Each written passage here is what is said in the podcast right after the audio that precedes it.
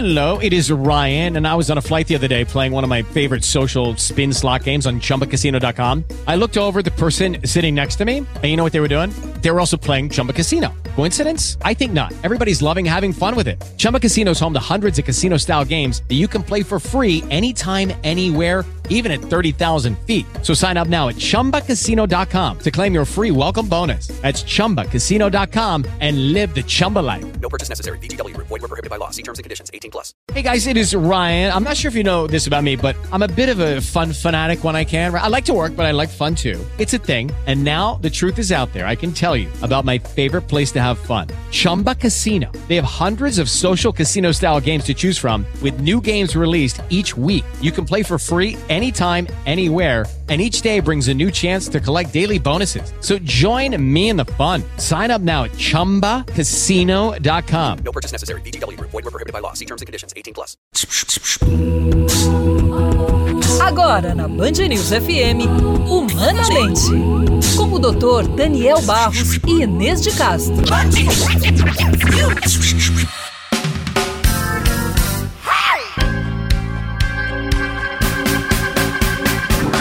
Estamos numa semana de muitos relatos sobre a eficácia das vacinas, a explicação sobre caminhos percorridos, o que vai acontecer a partir de agora, como serão os procedimentos protocolares. Tudo isso tem a ver com estudos científicos, com o trabalho de centenas, milhares de cientistas que estão debruçados sobre esses estudos. E, enfim, parece que essas notícias estão tranquilizando um pouco a todos nós, nos devolvendo um pouco de esperança, de perspectiva. Hoje, aqui no Humanamente, a gente vai falar sobre como é importante entender uma pesquisa científica, porque entender com clareza um trabalho desses, um estudo, uma pesquisa, isso aí também nos dá tranquilidade. Humanamente, você sabe, é sempre comigo, Inês de Castro, com o psiquiatra Daniel Barros, nessa parceria da Rádio Band News FM com o Instituto de Psiquiatria do HC da USP, o IPQ. Daniel, nós já comentamos aqui, nunca falamos tanto sobre pesquisas científicas. Isso era coisa que a gente aprendia na aula de ciência na escola, né? E de repente esse tema virou parte integrante da nossa vida, das nossas vidas. Exatamente, Inês. A, a ciência nunca esteve, talvez, tão em voga é, na, na, sociedade, né, e sendo debatida. Hoje você vê pessoas falando de estudos de fase 1, estudos de fase 2, é, você vê pessoas falando de é, placebo e caso controle, etc. Isso eu acho que é uma grande oportunidade para a gente captar realmente a atenção das pessoas e fomentar a, a, o discurso científico, mas também é um desafio, porque a ciência ela tem complexidades que são muito próprias, né, muito particulares e contraintuitivas. Então a gente precisa aproveitar essa deixa, mas fazer um esforço extra para colocar as pessoas na mesma página aí quando a gente fala do que é ciência. Comigo e com o Dr. Daniel Barros hoje aqui no Humanamente, a Luísa Caires, que é editora de ciências do jornal da USP, da Universidade de São Paulo. Luísa, seja muito bem-vinda. Você tem a difícil missão de pegar uma pesquisa, a gente sabe a quantidade de números, de informações técnicas, de informações que são muito precisas e precisam ser destrinchadas, né? E você tem a missão de entender, fazer uma espécie de tradução e divulgar esse material. Você se coloca no lugar de quem está lendo? Será que essa pessoa vai entender o que eu estou escrevendo? Você se coloca nesse, nessa posição? Sim, com certeza. Oi, Inês. Oi, Daniel. Obrigada pelo convite. É, então, acho que é o primeiro passo para conseguir transmi é, transmitir informação científica para um público mais, mais amplo, né? É, é, pensar o que, que, o que, que quem está lendo ou quem está ouvindo vai fazer dessa informação que eu estou passando, né? Então, isso tem que, ser, tem que ser feito com responsabilidade e, principalmente agora na pandemia, com cuidado, porque isso gera realmente uh, impactos nas pessoas, assim, de verdade, né? As pessoas às vezes ficam ansiosas, ou de repente você dá uma notícia como se fosse uma promessa, que ainda não é uma promessa tão. que, que você gera uma expectativa que, na verdade, pode não se con concretizar tanto assim. Então, tudo tem que ser feito com muito cuidado e responsabilidade. A gente está em tempos de muitas fake news, as informações mentirosas, e até um termo meio dúbio, porque se é mentirosa não poderia ser uma informação. Bom, nesse sentido, Eu acho que só tem um caminho possível que é trazer argumentos estruturados em dados, em números, em pesquisas. Agora, ainda assim, e o Daniel lida com isso todo santo dia, tem os céticos. Gente que diz: ah, isso aí é o que vocês dizem, isso aí é o pedaço dos dados que vocês querem mostrar, essa informação foi manipulada. Eu queria saber de você como é que tem sido lidar com informações científicas nesses tempos de tanta desconfiança, de polarização e de fake news. Então, nós que comunicamos ciências, tanto nós como os cientistas estão tendo que reinventar a atividade, porque isso é uma coisa relativamente nova para a gente. É, não que não, não ocorresse de maneira nenhuma, mas agora com redes sociais, com internet, tudo muito rápido, uh, esses movimentos de questionamento da ciência, eles acabaram ficando, ganhando muita projeção. Então a gente está tendo que reaprender como, como divulgar. Sempre que a gente vai divulgar alguma coisa agora, tem que parar, pensar, pensar uma, pensar duas, pensar três vezes, pensar se a gente não está levando, não está, por exemplo, vamos dar uma informação sobre vacina. Ah, aqui teve é, um evento adverso X na vacina. Como que eu vou comunicar isso?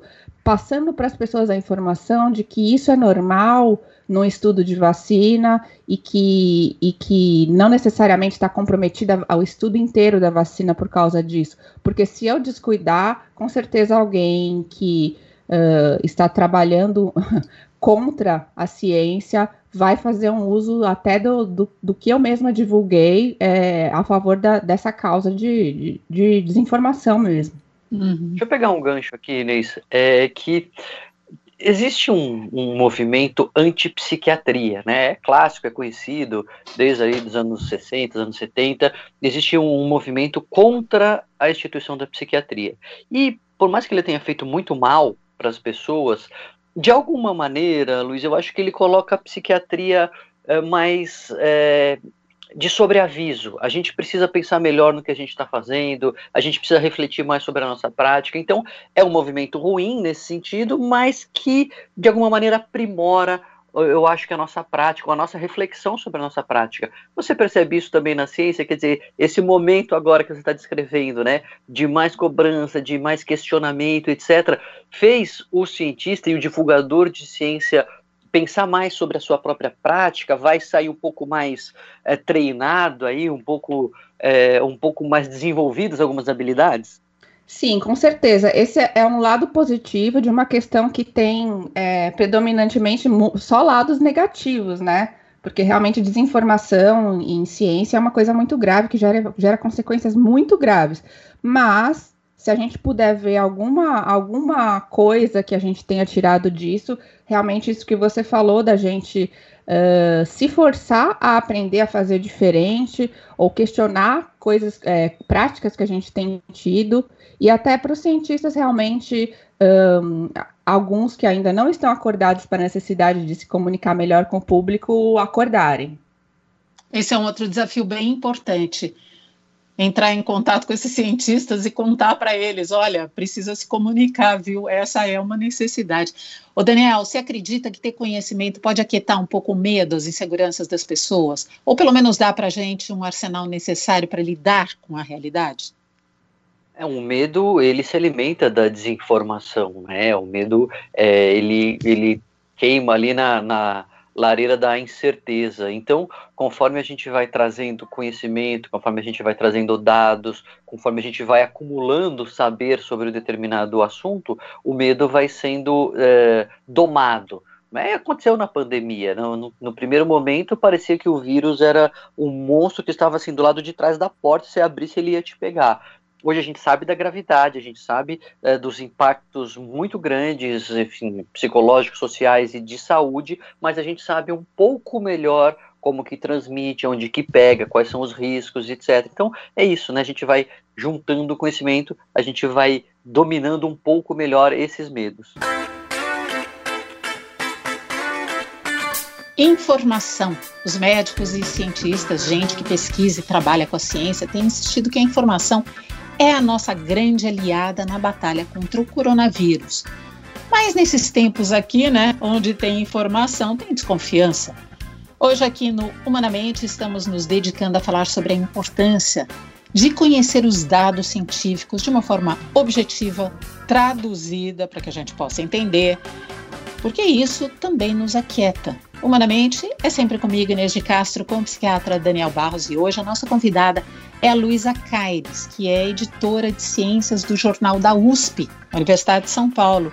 Luísa, vou voltar nesse tema aqui que eu propus, que é essa delicadeza no trato com os cientistas, com os médicos, com os pesquisadores. Muitos são bastante generosos, querem compartilhar o conhecimento, outros nem tanto.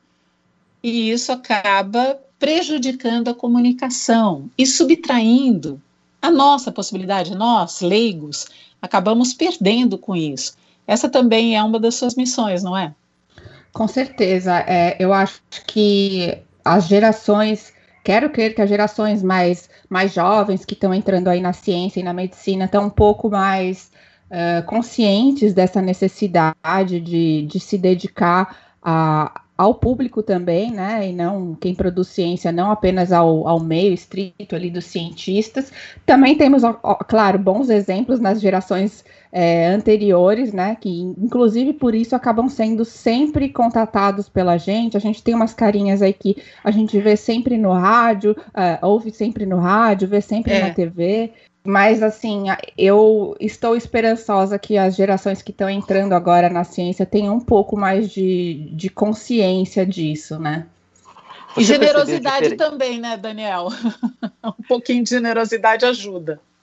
É, a generosidade, ele é um, eu acho que é um adjetivo bom aqui, né, uma virtude que o, o cientista, seja de que área for, é, ele tem que ter com a, a como fonte, né? Tem que ter com o jornalista e com o público, porque é, é, é realmente uma coisa de dividir.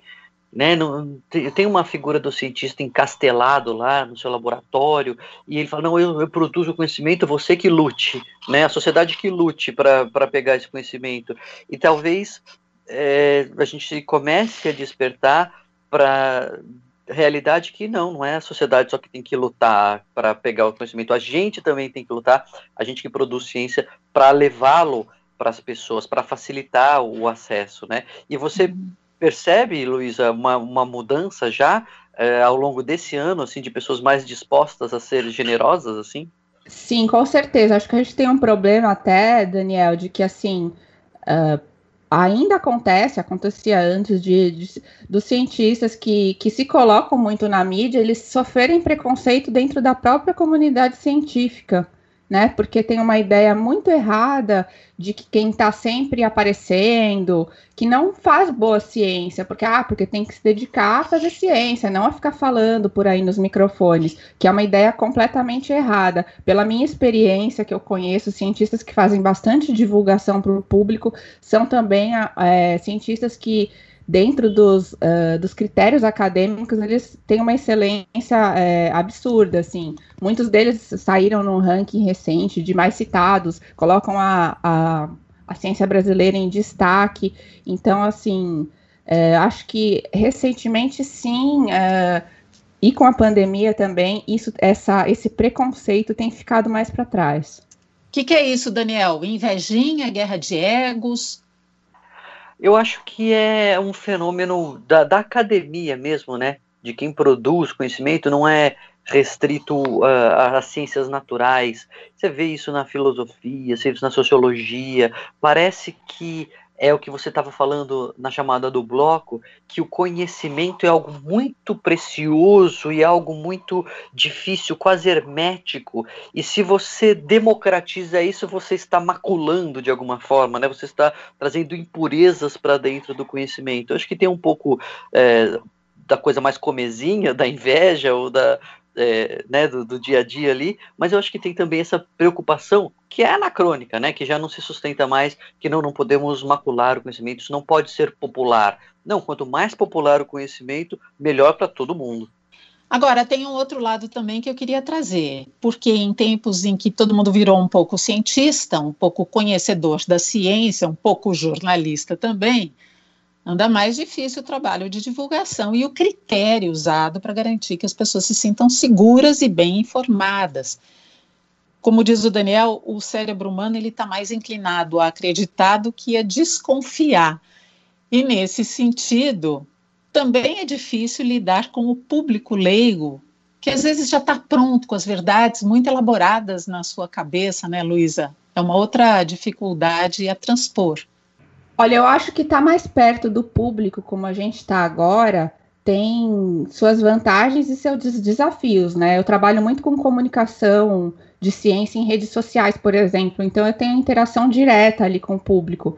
Então, ao mesmo tempo que o público pode estar tá, tá me dando um retorno, assim, né, do que, que ele quer ouvir ou do que, que uh, ele está entendendo daquilo que eu estou divulgando, também tem a parte uh, que é um pouco mais desafiadora, né? A gente está mais submetido a críticas, a questionamentos, que às vezes até uh, nós comunica comuni comunicadores e nem mesmo cientistas ainda sabem responder. Mas eu acho que, de uma maneira geral, é, é um ganho muito grande a gente estar tá mais perto do público. Daniel, as redes sociais, elas têm sido grandes amigas, mas também grandes inimigas da informação precisa. Elas atrapalham muitas vezes o entendimento da verdade, já que o nosso impulso natural é de buscar informações, quaisquer informações, em quaisquer lugares, para confirmar que a gente está certo. E o desserviço prestado nas redes sociais tem sido enorme. Como é que a classe científica, médica, tem lutado contra isso? Eu vejo esse embate nas entrevistas, os médicos tentando esclarecer muitas verdades que já vêm prontas na cabeça das pessoas. É, você estava falando, eu, eu lembrei, fazer um paralelo que é, é, ilustrativo, embora seja só uma analogia, do que aconteceu com o movimento de igrejas é, no Brasil é, década de 70, as igrejas 80, as igrejas criticavam a TV, né? Tinha religiões que não podiam assistir televisão, até que eles descobriram o poder da televisão e aí eles usaram a televisão a favor das suas próprias é, igrejas, né, das suas próprias religiões. É, eu acho que é um pouco esse movimento, sabe? O cientista ele fica falando mal da rede social, porque a rede social é isso, é desinformação, a gente deveria se afastar, até a hora que os cientistas perceberem o poder que tem a rede social e os cientistas invadirem, tomarem de assalto as redes sociais, ter os científicos é, é, mais seguidos e etc. E a gente começa a usar isso a nosso favor por que não, né? Eu acho que, quem sabe, é, é, essa pandemia tenha mostrado para muitos dos que produzem conhecimento essa possibilidade. Olha, quem conseguiu isso lindamente foi o biólogo Átila Yamarino, que conseguiu virar um fenômeno de internet trazendo informação científica. É admirável isso que ele faz, eu acho. É, exato, ele já estava pronto, né? Ele já, já vinha de ter um canal no YouTube, é, enfim, já tinha feito uma cobertura aí no, na, na H1N1. Quando chegou essa, ele já estava com tudo na mão e realmente se tornou um fenômeno. Como é que surgiu o método científico?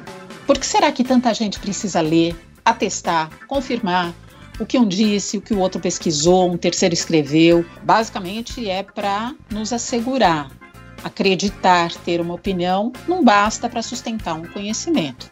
Hoje, aqui no Humanamente, estamos falando sobre métodos científicos, a publicação desses estudos, o quanto todo esse processo é fundamental para proteger a nossa saúde. O programa Humanamente é sempre comigo, Inês de Castro, e com o Dr. Daniel Barros, e hoje a nossa convidada é a Luísa Caires, que é editora de Ciências do Jornal da USP. Luísa, especialmente nesse momento, a questão tem sido as vacinas. A tal da fase 1, a fase 2, a fase 3. Como é que vai remeter isso? A Anvisa, a liberação da Anvisa. Tem sido complicado fazer as pessoas entenderem todo esse processo, que não é fácil, hein? Com certeza. Olha, a, a, as vacinas a gente brinca que assim nunca foram tão acompanhadas como um reality show como estão sendo agora pelo público. Cada passo que é dado uh, é acompanhado, questionado, porém por um público que chegou agora né, nesse tipo de informação. Então, o que às vezes é muito normal para um cientista ou para alguém que, que estuda um pouco a área, para a população pode parecer uma coisa assustadora ou às vezes é, amedrontadora para os cientistas e para quem comunica ciências, é, é, um pouco difícil lidar com esse fenômeno que a gente viu, que realmente não, nunca, nunca passamos por isso antes de ter um desenvolvimento de uma pesquisa ou de várias pesquisas, no, no caso das vacinas, sendo acompanhado passo a passo por um público que, na verdade, não, não tem contato com a ciência ou talvez nunca se interessou muito por entender ciência e agora começou a se interessar porque tá ali uma coisa que é claramente um impacto muito claro na vida da pessoa, só que agora ficou claro para a população, né? Um evento que deixou claro, ó, isso vai afetar meus planos de viagem, meus planos de trabalho, se eu vou, se eu vou poder sair mais de casa, se eu vou poder me encontrar com os meus amigos, com a minha família. Daniel, no consultório, no dia a dia, você acha que essa experiência, isso que a gente está vivendo, vai favorecer posteriormente na comunicação dos médicos com os seus pacientes? Isso aí vai dar um estofo para os médicos, para que eles entendam o quanto é importante se comunicar com seus pacientes? Faz já nove meses, né, nisso que a gente fala que a pandemia, ela não causa as coisas, ela só acelera as coisas, né? É. Sejam problemas ou sejam soluções, a pandemia, ela vem... É, pisar no acelerador aí para que as coisas vão mais rápido, sejam boas ou ruins. E essa eu acho que é uma das coisas boas que vão ser aceleradas. Essa necessidade de o médico perceber que ele não é mais o detentor do conteúdo, mas ele é quase que um, um gerente ali, né? O paciente ele procura as coisas na internet, ele traz informação como nunca antes aconteceu. O papel do médico, então, não é só ter as informações e transmitir para o paciente, mas ajudar o paciente a navegar ali naquele monte de informação que ele mesmo tem acesso. Isso já vem acontecendo ao longo das últimas décadas e eu acho que agora vai acontecer cada vez mais. Sim, sempre vão, sempre vai ter gente que não não se adapta, é, que não, nunca vai conseguir se adaptar a essa realidade, mas eu acredito que geracionalmente a gente vai ver isso acontecendo com mais facilidade, ou seja, gerações mais novas, já nativos digitais, se formando médicos, vão entender isso de uma outra maneira. Luísa, um outro desafio ao longo dos anos, muito importante, aliás, é o de educar a imprensa eu já levei muito sabão de médico. Tentava explicar alguma coisa e o médico dizia: não é nada disso, você não entendeu nada. Eu me lembro de ter feito uma reportagem uma vez de um trabalho experimental que um médico estava fazendo e usei o seguinte termo: Fulano de Tal serviu de cobaia para determinado médico e contava ali o estudo. E só faltou o médico me processar, porque eu disse que um paciente tinha servido de cobaia. Ele ficou muito, muito bravo comigo. Agora, a imprensa também tem esse papel difícil, né? Que é entender para poder explicar, ou até entender para poder perguntar melhor. É, o que aconteceu foi que é, muitos jornalistas é, que não nunca trabalharam com ciência, agora precisaram trabalhar com ciência, né? As redações estão cada vez mais enxutas, seja de qualquer mídia, de TV, de jornal impresso, e a gente tem poucas pessoas uh, especializadas. E mesmo assim, tem redações que na verdade não tem nenhuma. Então, assim, ah, tudo bem você pegar um repórter generalista e você ter uma supervisão ali com um repórter que tem mais ou menos um pouco de, de treinamento, né, em falar, em, em falar sobre ciência e você tudo bem. Agora, em geral, as redações não tem nenhum. É, isso é um problema. O outro problema vem da parte dos próprios especialistas, que eles não, não entendem direito muitos, né, é, com não, não generalizando, mas muitos não entendem direito qual é o papel é, da, do, do, comunicador, do jornalista.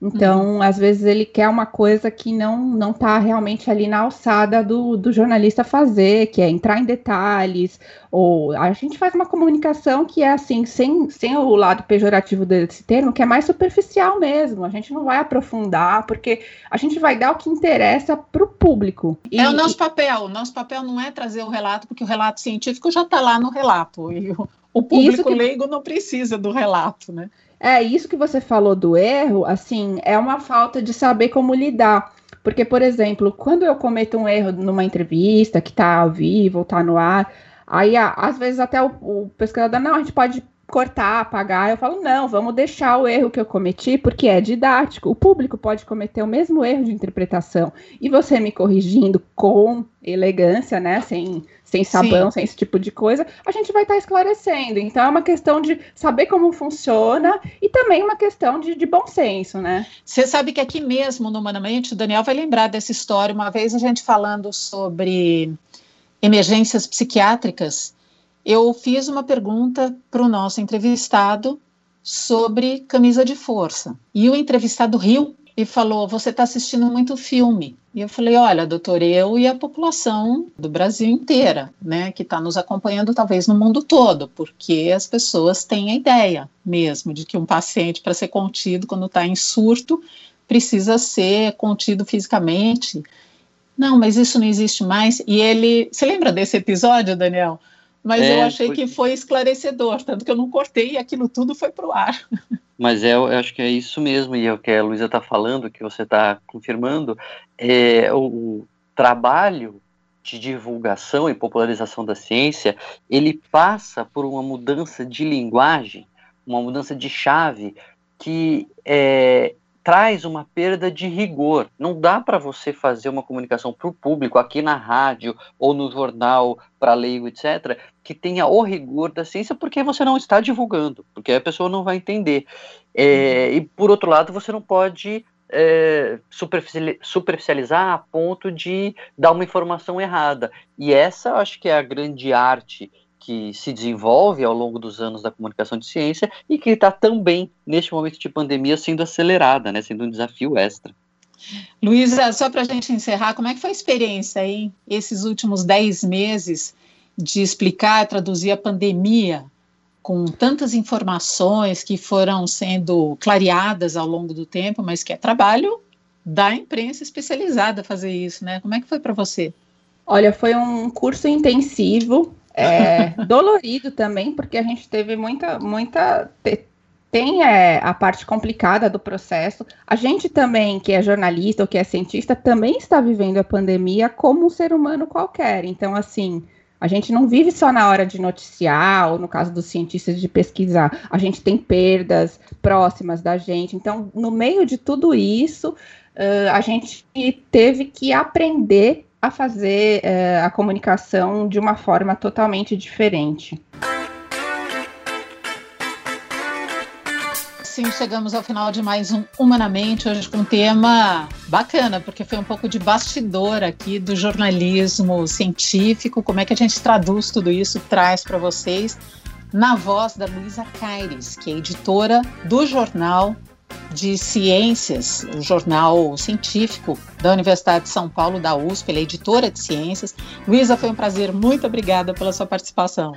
Muito obrigada, Inês. Obrigada, Daniel. Daniel, muito obrigada. Sempre juntos, vamos em frente que tem mais assunto ainda para a gente traduzir para os nossos ouvintes. Semana que vem estamos de volta com Humanamente, aqui na Band News FM.